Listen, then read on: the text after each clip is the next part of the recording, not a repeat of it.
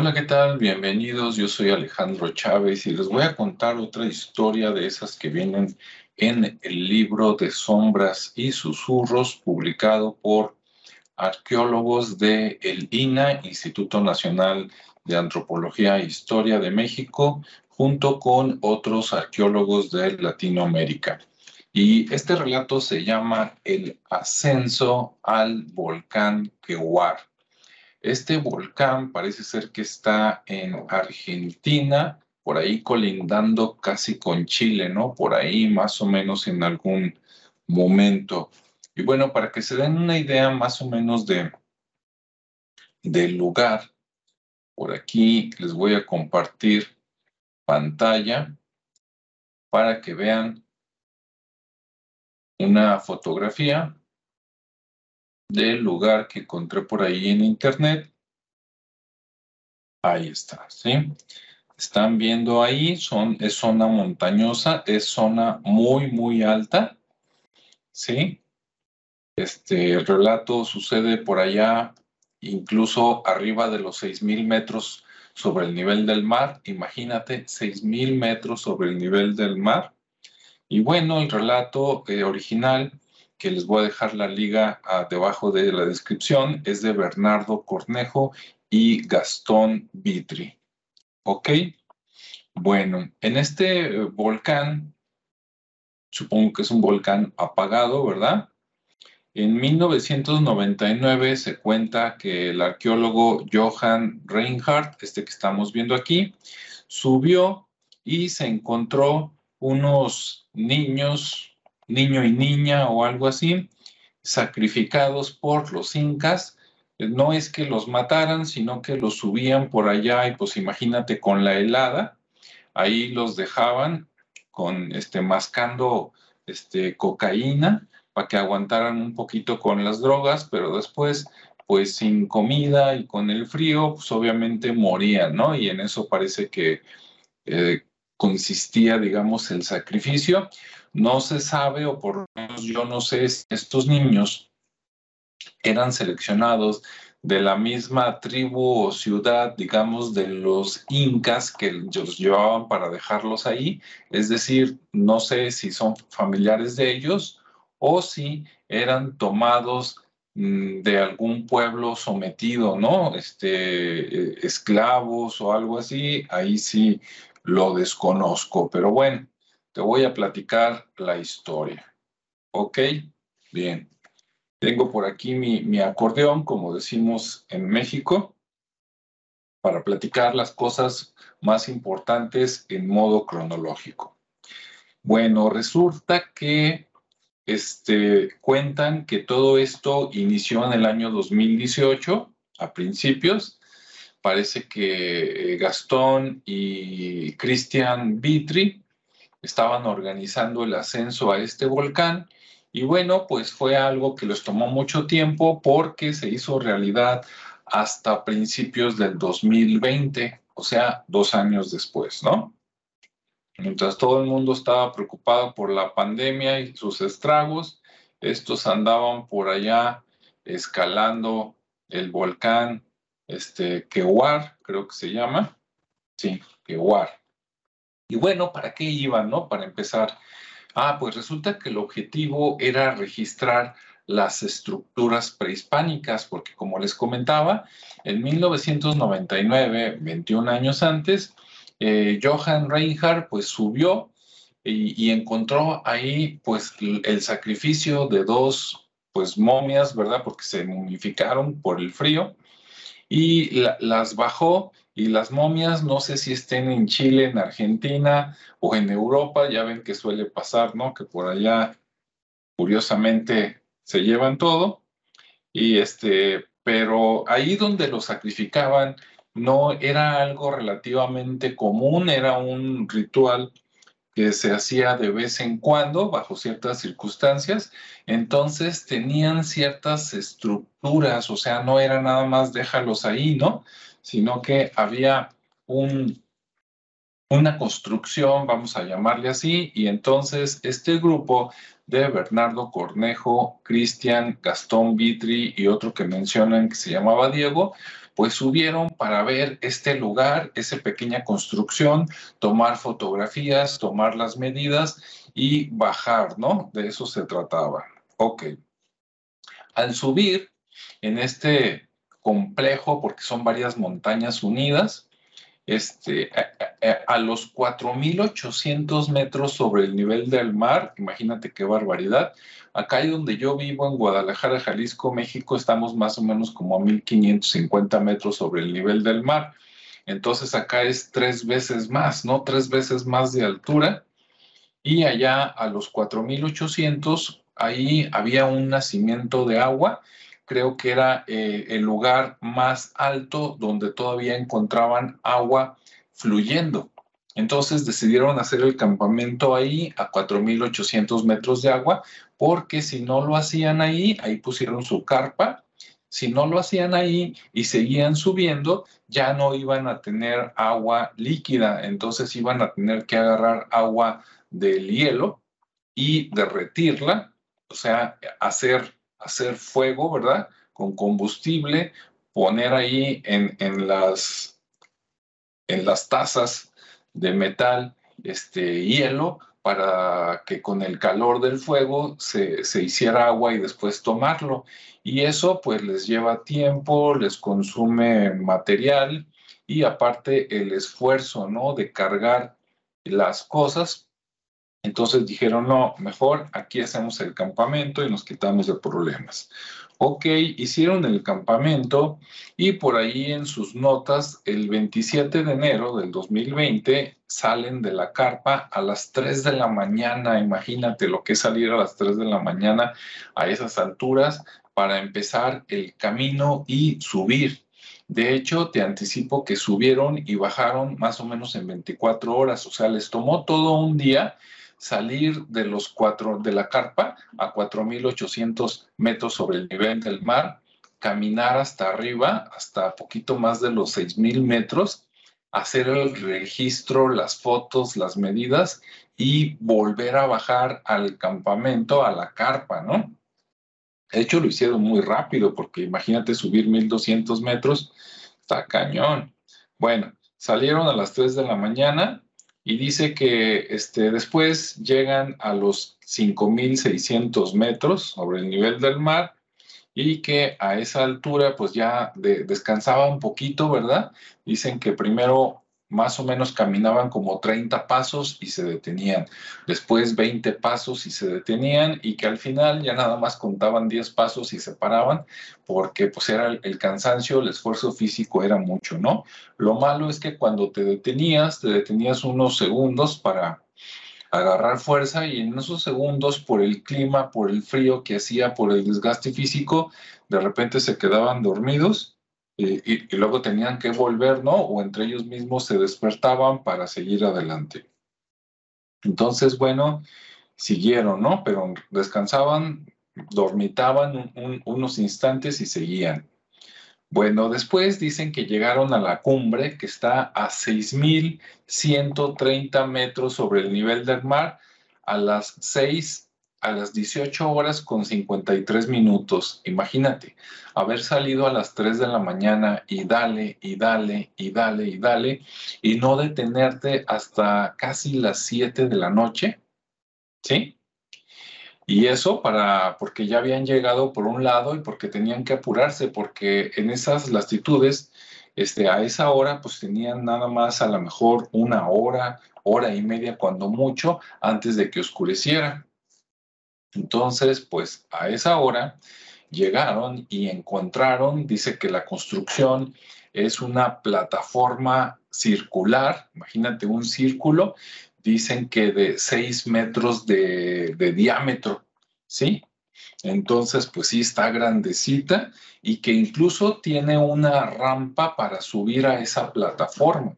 Entonces, sí era, no era algo improvisado, era algo que los incas usaban, ¿no? Para llevar ofrendas o incluso llevar sacrificios, como en este caso, ¿no? Dos niños, creo que es niña y niño de 12 años de edad, ahí, este, pues relativamente, este, drogados con con este, se me fue el nombre de la droga que se usaba por allá, ¿no? Pero bueno, drogados para que aguantaran y pues ahí los dejaban y se les acababa la droga, el la comida y con el frío, pues morían ahí, ¿no? Ahí con sus ropas y todo.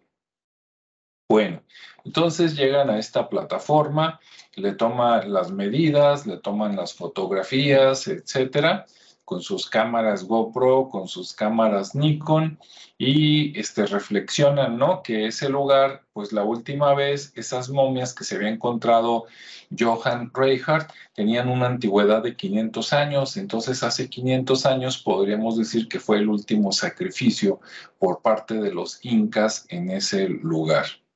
Bueno, ok, y y a ese sacrificio, a ese ritual, dicen que tiene un nombre y que se le llama capacocha, por si que así como suena, por si quieres buscarlo luego en internet, capacocha, ¿no? Ok.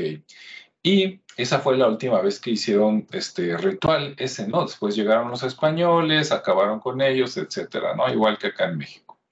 Bueno, y dicen que ese lugar, o sea, a los alrededores por ahí del volcán, estuvo habitado durante los últimos 9000 años. Entonces, imagínate los 2000 años que tenemos de nuestra era, más 7000 años anteriores, pues wow, ¿no? Ahí con los incas o los pre-incas.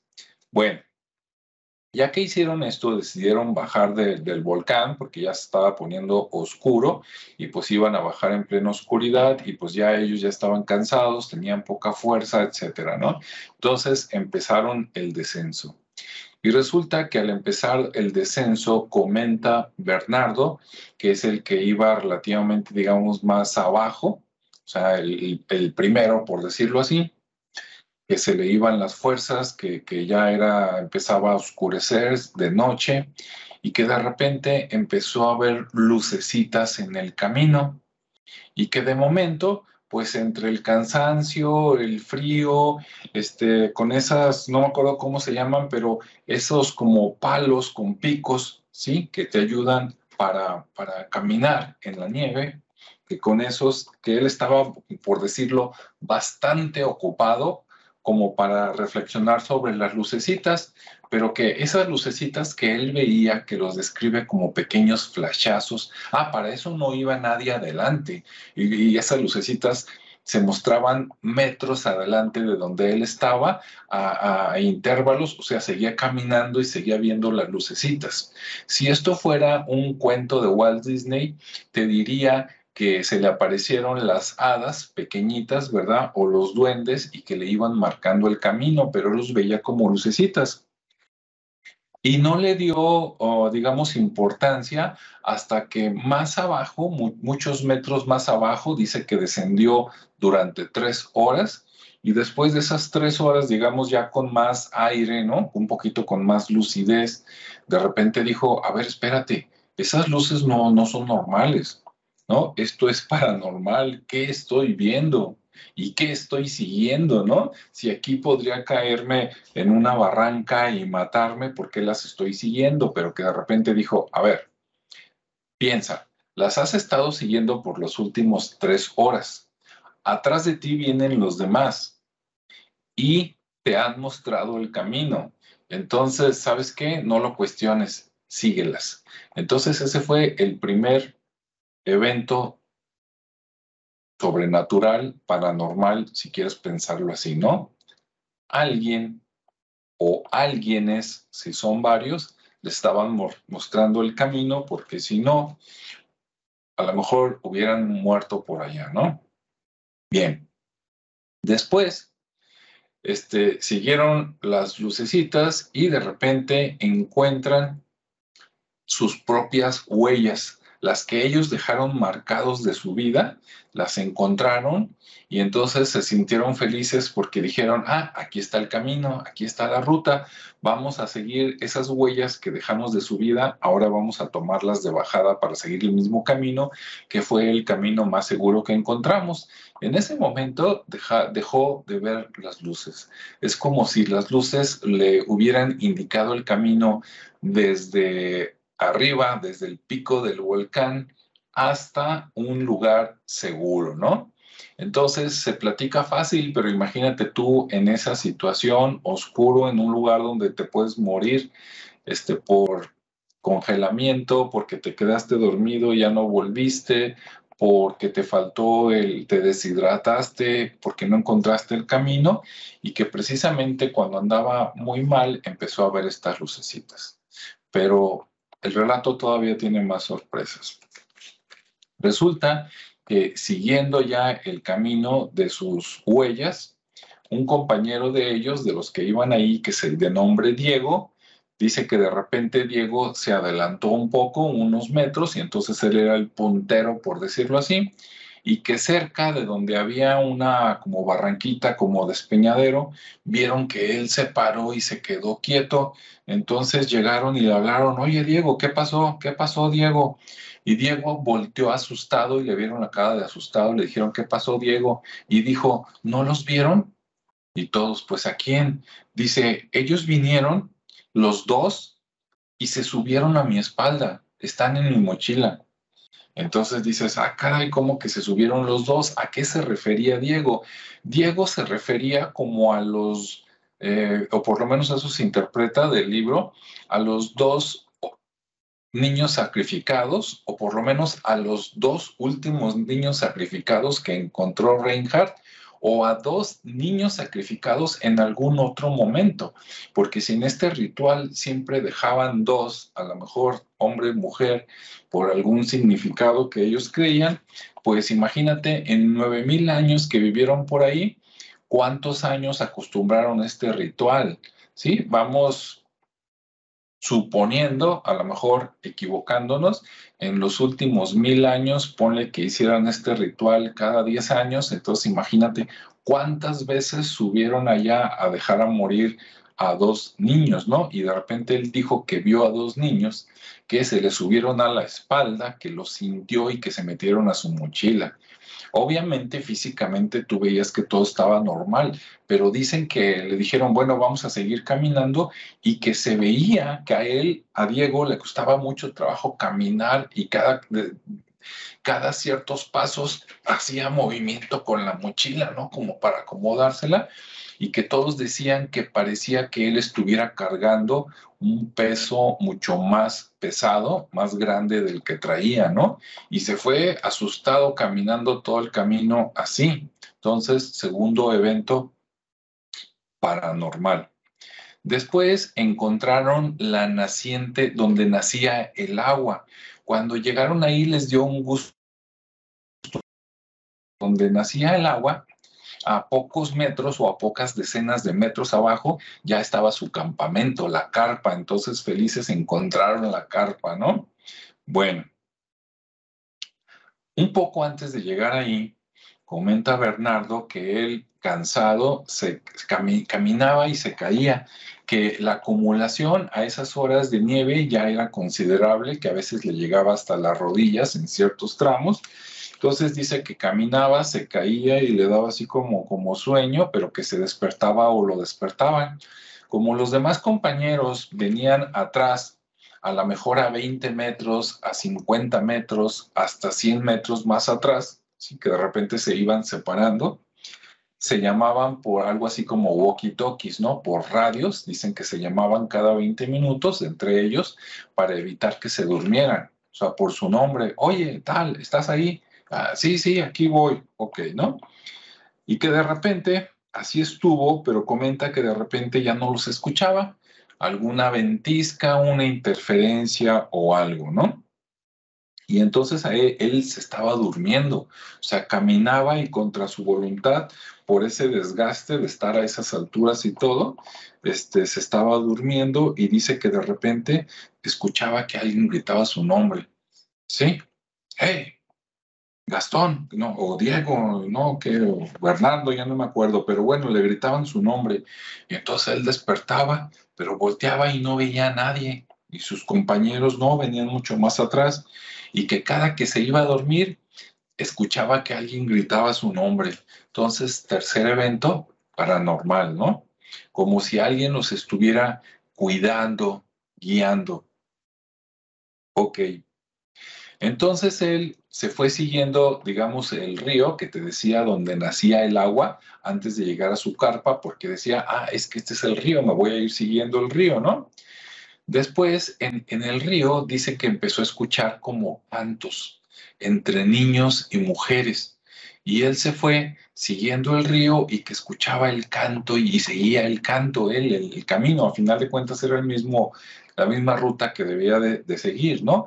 Y que hubo un momento donde dijo, ah, caray, esto es real, y se quitó un poquito, digamos, se levantó las, las orejeras o el gorro para escuchar, y que cuando volteaba al río veía que era solo el sonido del agua corriendo y, y las piedritas, ¿no? Que de repente llevaba pero que después se volvía a poner eso y seguía bajando y que cuando sentía que le faltaban las fuerzas empezaba a escuchar otra vez los cantos de mujeres, ¿no? Y entonces eso lo mantenía este, despierto, por decirlo así. Bueno, así siguió todo esto hasta que llegó a la carpa metros más adelante y cuando divisa la carpa que dice aquí está, ¿no? La estoy viendo a 20 metros, cesan los cantos, o sea, se dejan de escuchar los cantos, ¿no? Y entonces dices, qué casualidad que cientos de metros más arriba, cuando no estaba seguro del camino, primero fueron las lucecitas, los flashazos, y después, cuando este, encuentra, eh, cuando se iba a dormir, escuchaba que llamaban su nombre, a veces era el walkie-talkie de sus compañeros, pero a veces no, Obviamente 20 minutos a mí se me hace mucho tiempo porque entre ahorita y 20 minutos yo me pude haber caído a una barranca muerto o algo, ¿no? Entonces antes de esos 20 minutos, a lo mejor a los 5 minutos pues ya se estaba durmiendo y escuchaba que le llamaban su nombre y eso lo hacía despertar. Y cuando encuentra la fuente de, agua, con la fuente me refiero a donde sale, ¿no? El nacimiento de agua, dice, ah, la voy a seguir porque me va a llevar al campamento, a la carpa. Y aún así, le faltaban los esfuerzos, las fuerzas, se quería quedar dormido y empezaba a escuchar un canto y ese canto decía, acá ah, aquí hay gente en algún lado, oigo cantos de niños, cantos de mujeres, a ver, y decía, no, pues es mi imaginación, es el río, pero se volvía a poner el gorro, seguía caminando, seguía otra vez así como que cansándose y otra vez los cánticos, ¿no? Ah, caray, eso lo hacía despertar, reaccionar, hasta que vio la carpa y en ese momento se acabaron los cantos. Entonces, pues llega él a la carpa, ya feliz, ahí no me acuerdo, creo que uno de ellos se había quedado esperándolos a los a, a 4800 este, metros sobre el nivel del mar. Llega él, voltea hacia atrás y ve tres luces que son sus tres compañeros. Entonces llega él y digamos que a los este, tres, cuatro, cinco minutos empieza a llegar el que sigue y luego el que sigue, etcétera, hasta que están todos reunidos y ellos felices pues ya se abrazan, pasan la noche pues en la carpa y al día siguiente, ¿no? Ya amaneciendo, pero ya a buena hora, con los rayos del sol, pues ya aprovechan y de ahí hacia abajo, pues ya estaba relativamente fácil comparado con el clima que habían recorrido de bajar, primero subir, ¿no? De los 4.800 metros sobre el nivel del mar a los 6.130 sobre el nivel del mar, pues es una barbaridad. Y después bajarla, como ellos decían, mira, la subida es peligrosa, pero la bajada es más peligrosa. Y eso a mí me consta porque algún tiempo yo practiqué este, escalada deportiva y rappel, pero yo no, yo no hice esas cosas. Yo lo máximo que subí fueron este, aquí un lugar donde vas que se llama El Diente en Zapopan, Jalisco, y la roca más grande que encuentras, pues yo creo que tiene 30 metros de altura, ¿no? Entonces tú vas, pero hay varias rocas. Entonces vas a escalar una y luego te bajas por atrás o haces rappel, que es bajarte con cuerda, y después buscas otra ruta de otros 15, 20, 25 metros, subes y así te la pasabas este, los fines de semana, en la mañana y volvía, ¿no?